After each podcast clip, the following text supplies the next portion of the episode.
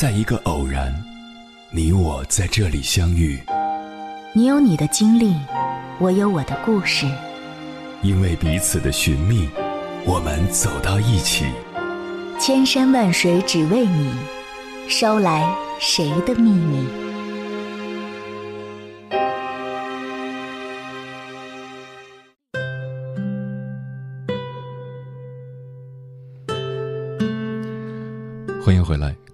夜行者，这里是正在直播的中国交通广播《心灵夜话》栏目《千山万水只为你》，深夜不孤单，我是迎波，我要以黑夜为翅膀，带你在电波中自在飞翔。婚姻的本质到底是什么？我们从头梳理一下，也许会看得更明白。婚姻的雏形来自于女人对男人的稳定利用。母系氏族社会中，男人是帮助女人抚养下一代的工具。为了这个工具得心应手，不跑去帮别的女人的忙，聪明的女人们会努力和一个或几个男人建立稳定的关系，把他们留住。狩猎时代进入农耕时代，物质较为充足，整个人类的社会化程度越来越高，男人也有了对自己后代的辨认需求，而女人对男人的。工具性需求并未减少，双方一拍即合，于是产生了婚姻这种东西。再往后，随着整个人类从自然中的抽离，男人在外面的工作从土地慢慢分散向操作机器、城市、商业等，一步步上升扩展，逐渐成为社会主导。而女人在家里做家务、看管孩子的工作内容，千百年来却变化不大。最大的变化是对男人的依赖越来越强，地位因此越来越低。当婚姻成为女人生活的必须，男性的婚姻红利时代出现，三妻四妾不嫌多，左拥右抱的心里坦荡荡，女性也不敢说什么。工业革命后期，电气时代开始，女性逐渐走上社会，开始摆脱对男人的依赖。特别是信息时代以来，女性和男性从事的工作差距越来越小，收入的稳定让他们有力量单独抚养孩子。男性在婚姻中的工具性削弱，霸主地位开始瓦解，男女越来越平等。同时，基因技术也让血统辨认变得容易，女性的自主意识随着整体文化水平提高在复苏，人们开始意识到，婚姻不只是绑花的缎带，更是捆在人性上的铁链，女性在其中被锁得更紧。一些勇敢的人开始挣脱，尽管疼痛，也要追求解脱，离婚率开始大幅上升。时至今日，除了越来越高的离婚率，不婚人群也越来越大。婚姻之外的人活得并不比婚姻之内的人差，甚至更自在，感情生活也毫不逊色。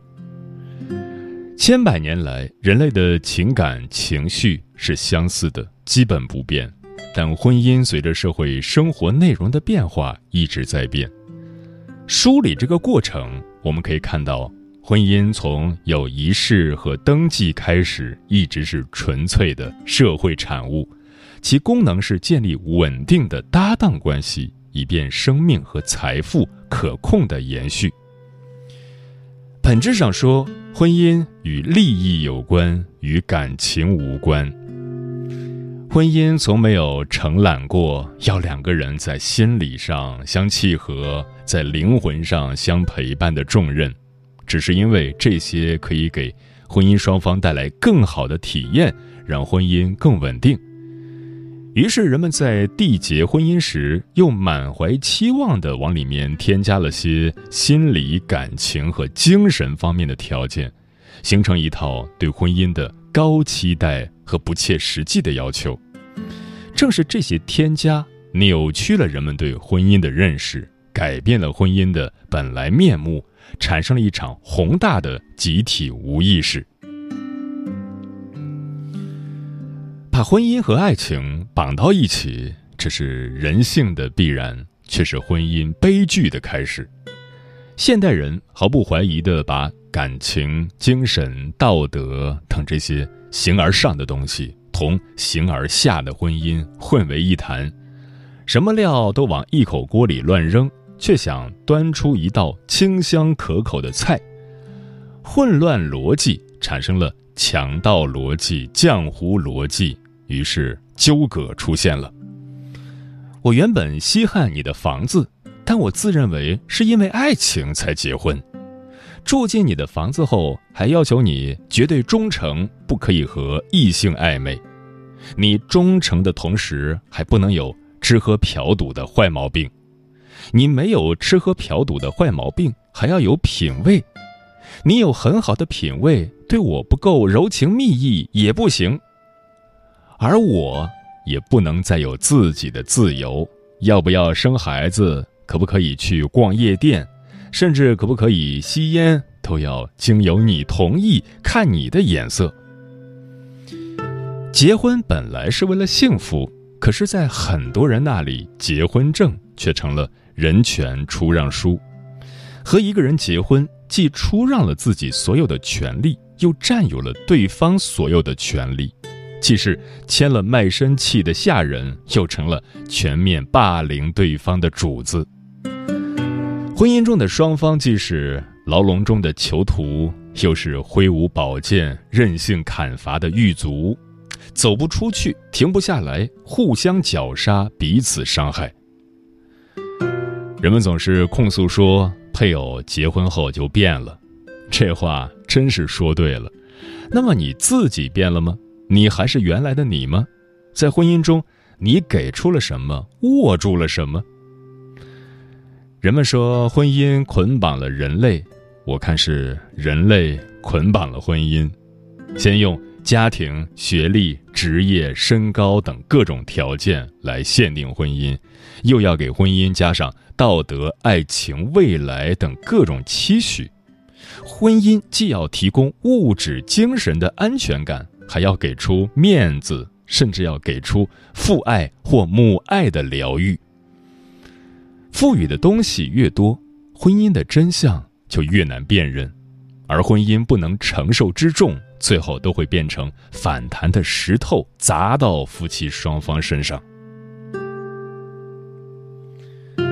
婚姻其实非常简单，两个人愿意一起刨生活就去结婚，它很像开公司，几个人志同道合就成立一个公司一起赚钱。公司开得好，不但赚了钱，哥儿几个还成了一辈子的至交，就是最理想的。如果运气没那么好，合作赚钱还行，但总是谈不到一起，那光赚钱少交心。如果钱也赚不到，还互相看着不顺眼，就终止合作。这是个非常正常的思路和现象，但到了婚姻这里，人们的思维变得诡异了。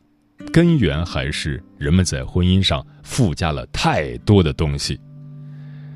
人们美化婚姻，说婚姻是神圣的，其实婚姻不神圣，爱才神圣。婚姻只是因为有爱而神圣。婚姻本身的利益性从未改变，利益性是它的价值所在，不是神性所在。世俗要人们尊重婚姻。要维护婚姻的完整，所以经常有人去赞美那些吵吵闹闹一辈子却不分开的夫妻，认为他们对婚姻负责、尊重婚姻。这样的夫妻也多半到头来自我陶醉，认为自己维护了婚姻的完整，把这看成是人生的成就。对婚姻的尊重，要尊的是什么？在婚姻里要爱护的是什么？这是值得思考的。在烂婚姻中呻吟多年，明明婚姻的实用价值已丧失，情感价值也早已不存，却仍然不能不敢离婚。这不是对婚姻的尊重，更不是对人的爱护，只是对结婚证这张纸的迷恋。结婚证本是有价值的。可是，在很多人那里成了变种的贞洁牌坊。人不为人活着，人不为自己活着，只为牌坊活着。婚姻一直在变化，需要跟着变化的是人对婚姻的看法。婚姻本身从来没有问题，真正的问题是我们怎么理解婚姻。婚姻的本质只是合作，爱情不是它的本质属性，只是附加值。弄清婚姻的真相，并非否定爱情加婚姻的美好，恰恰相反，爱情加婚姻加一辈子是人间顶级奢侈品，能拥有是令人羡慕的。搞明白婚姻的真相，是为了让问题变得相对简单明晰。真正的问题是我们怎么处理自己的婚姻和爱情。首先，在结婚前要非常诚实的问问自己：我为什么结婚？为什么和这个人而不是那个人结婚？我进入婚姻的初衷是什么？对婚姻的期许是什么？在结婚这件事上，初心非常重要，不忘初心更重要。初心会让你在此后的生活中有定力，能控制问题，而不是被问题牵扯着乱走。其次，已经结婚了，还有了孩子，遇到矛盾和问题该怎么处理？要不要离婚？不妨再想一下婚姻的本质，然后进行权衡。接下来，千山万水只为你，跟朋友们分享的文章名字叫《两个故事告诉你婚姻的本质》，作者林月明，桌子。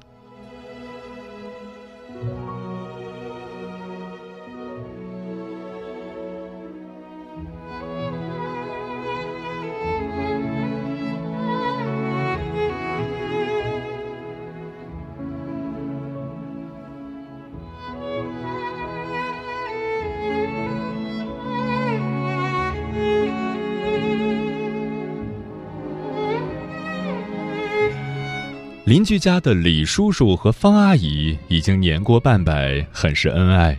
他们家虽不是很富裕，可是李叔叔每月都会兢兢业业出去赚钱，方阿姨便在家操持家务，孩子们也很孝顺。看上去，这是一个其乐融融的家庭。可是他们年轻的时候却并不是这样。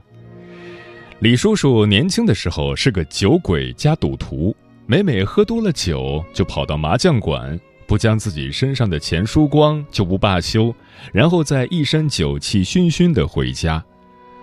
刚刚过门不久的方阿姨有苦难言，她不敢回娘家，怕家人担心。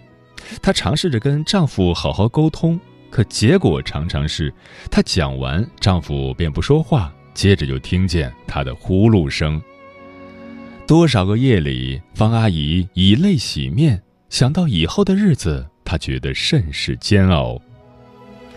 方阿姨年轻的时候是个能干的人，周围的朋友看到她过得并不幸福，或多或少都会为她遗憾惋惜，有的甚至劝说她离婚。可是她始终相信自己的丈夫本质不坏，现在只是年轻，没有承担起家庭的责任来。再者，为了孩子有一个完整的家，所以不管多么的难熬，他依然没有放弃这段婚姻。终于在某一天，李叔叔输光了家里的钱以后，夫妻二人一起踏上了南下广州打工的漫漫长路。在广州，李叔叔当起了建筑工人，烈日下，他一砖一瓦的垒筑着。下午的太阳将他的皮肤晒得皲裂起皮，他很懊悔当初自己那些年轻放肆的行为，而自己的妻子呢，却毫无怨言地跟着他，为他递水泥桶，帮他打下手。他的心里有一些自责，恨自己当初为什么那么混球。那天他破例早早就收工，去菜市场帮方阿姨把菜买了回来。虽然菜色并不丰富，可是当他把菜递到妻子面前时，妻子的眼里竟泛出了盈盈泪光。或许是第一次看到坚强的妻子流泪吧，李叔叔仿佛一下子成熟了起来。从那以后，他像变了个人似的，再也没有去过麻将馆，酒也很少喝了。收工回家后，就会看看妻子是否需要帮忙，两人一起分担家务。不久，他们将债务还清，还盖了一栋两层的小楼，一家人和和美美。除了方阿姨，我还见过许许多多类似的例子。很多女人年轻的时候，丈夫对她不好，子女也不听话。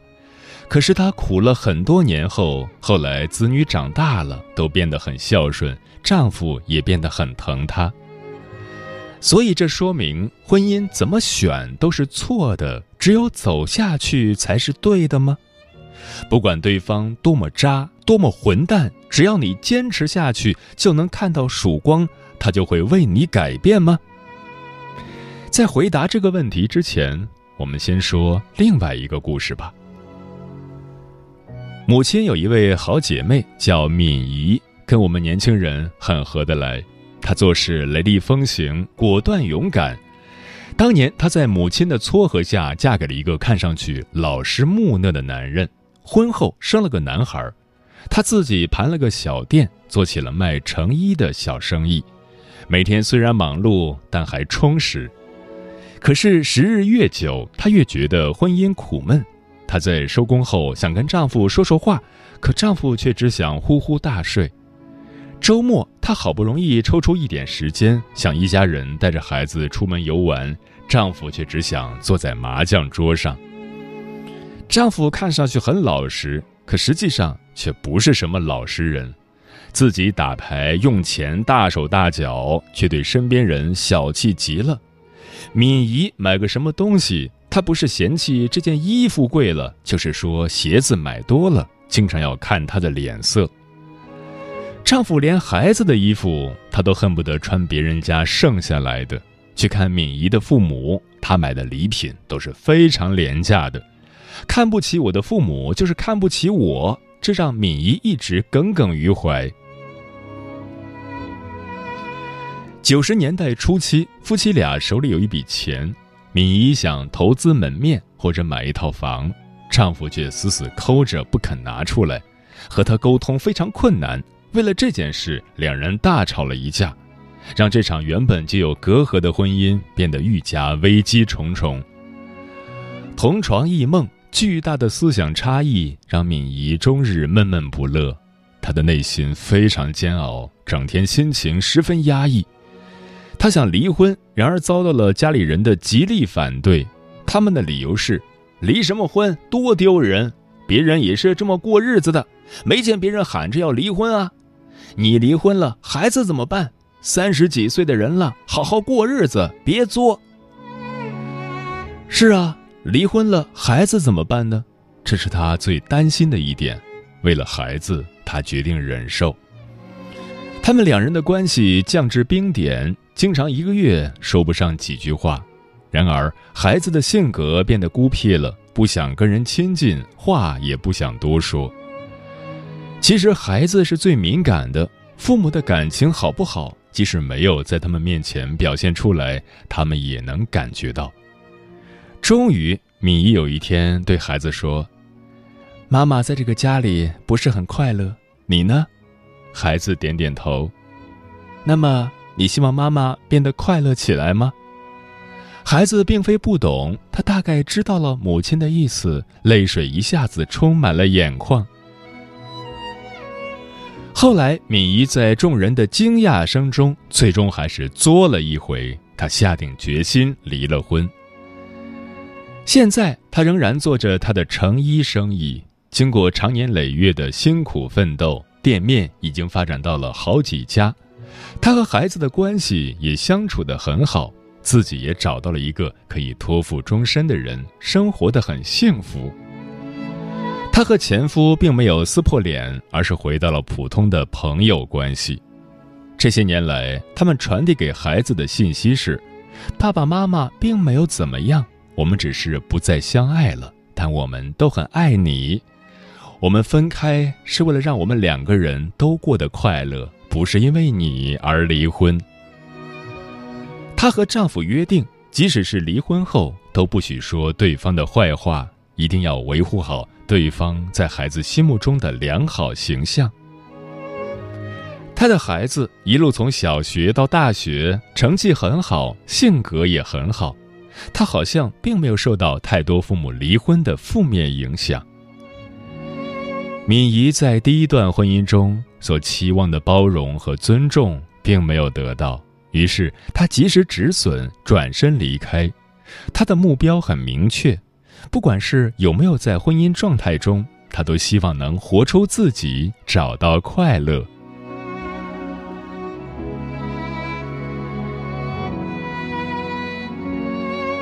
好了，现在我们再来回答第一段的那个问题：当你遭遇不幸婚姻的时候，不管你选择继续坚守还是勇敢离开，这都是对的。你做出什么样的选择不重要，重要的是你有没有努力让自己的选择变得正确。当你选择坚持的时候，依然是整天牢骚满腹、骂骂咧咧。当你选择离开的时候，依旧是浑浑噩噩、不思进取。这样的人，无论坚守婚姻还是离婚，都注定了悲惨的结局。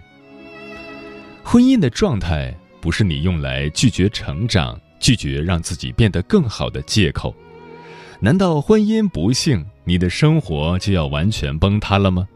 要知道，你的爱情死了，可是你的生活还在啊。对孩子有没有伤害，完全取决于你的内在状态，而不是你坚守或离婚。你的小孩，你不想伤害他，可是你的行为已经在伤害他了。当他看到你过得不快乐，他的内心也会跟着痛苦。而好合好散的夫妻，即便离婚，也不会给孩子留下太多负面的影响。只有虚伪空洞的感情，不快乐的爸妈，才会让孩子看到对生活的将就和敷衍，让孩子的整个童年都没有快乐可言。所以，离婚或不离婚，这都不重要，重要的是你有没有变得快乐，有没有变得更好。亲爱的姑娘，我们在婚姻里最重要的是忠于自己。说到底。你的生活是自己一手经营的，婚姻只是你为自己的生活做的加减法，并不是生活的全部。如果婚姻不幸，而你却能大气从容的面对，用你的智慧化解危机，始终坚守，那么你要相信，有一天你定能守得云开。如果你决定及时止损，痛快离开，为你的未来去努力打拼。那么，我也相信将来的你定会收获幸福。所以，要不要继续婚姻？答案其实一直都掌握在你自己的手里，不是吗？对于女人来说，真正强大的内心是自己能把握生活的方向。真正的保险只有你自己。不管嫁给谁，你都要笃定自己前行的目标。这样才能不惧风雨，跑赢岁月和时光。我越过曾经，独自到这里，探险过怎样美的风景。过客散去，爱恨随行，回忆堆起了前进的脚印当夜晚降临哭不出声音。